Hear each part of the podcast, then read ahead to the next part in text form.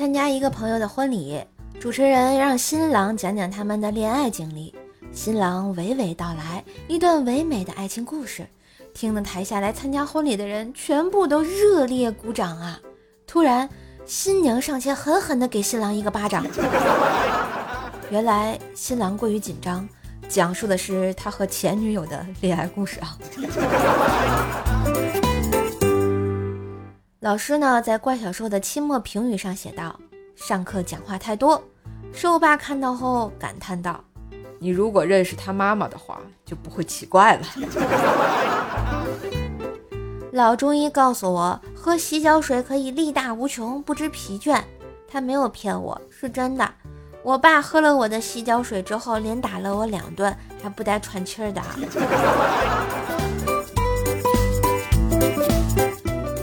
闺蜜薯条呢比较女汉子，我教她要做一个拧瓶盖拧不开的淑女才有人疼，她表示接受。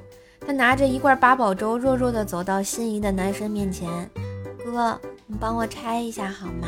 我怕会撕不好，割伤手啊。”他哥呢和他和煦一笑。接过来，撕开瓶口，温柔地递给了薯条，却见薯条自然地一把薅过八宝粥，仰头一闷，喝完大手抹了嘴巴，嚎了一句：“爽！”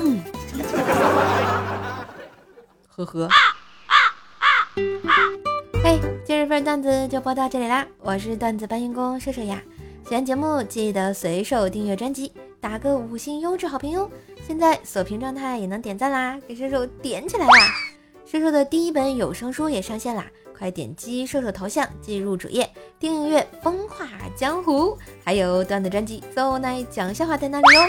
当然，喜欢的话也别忘了打个小赏，帮射手打榜啦！Thank you，思密达。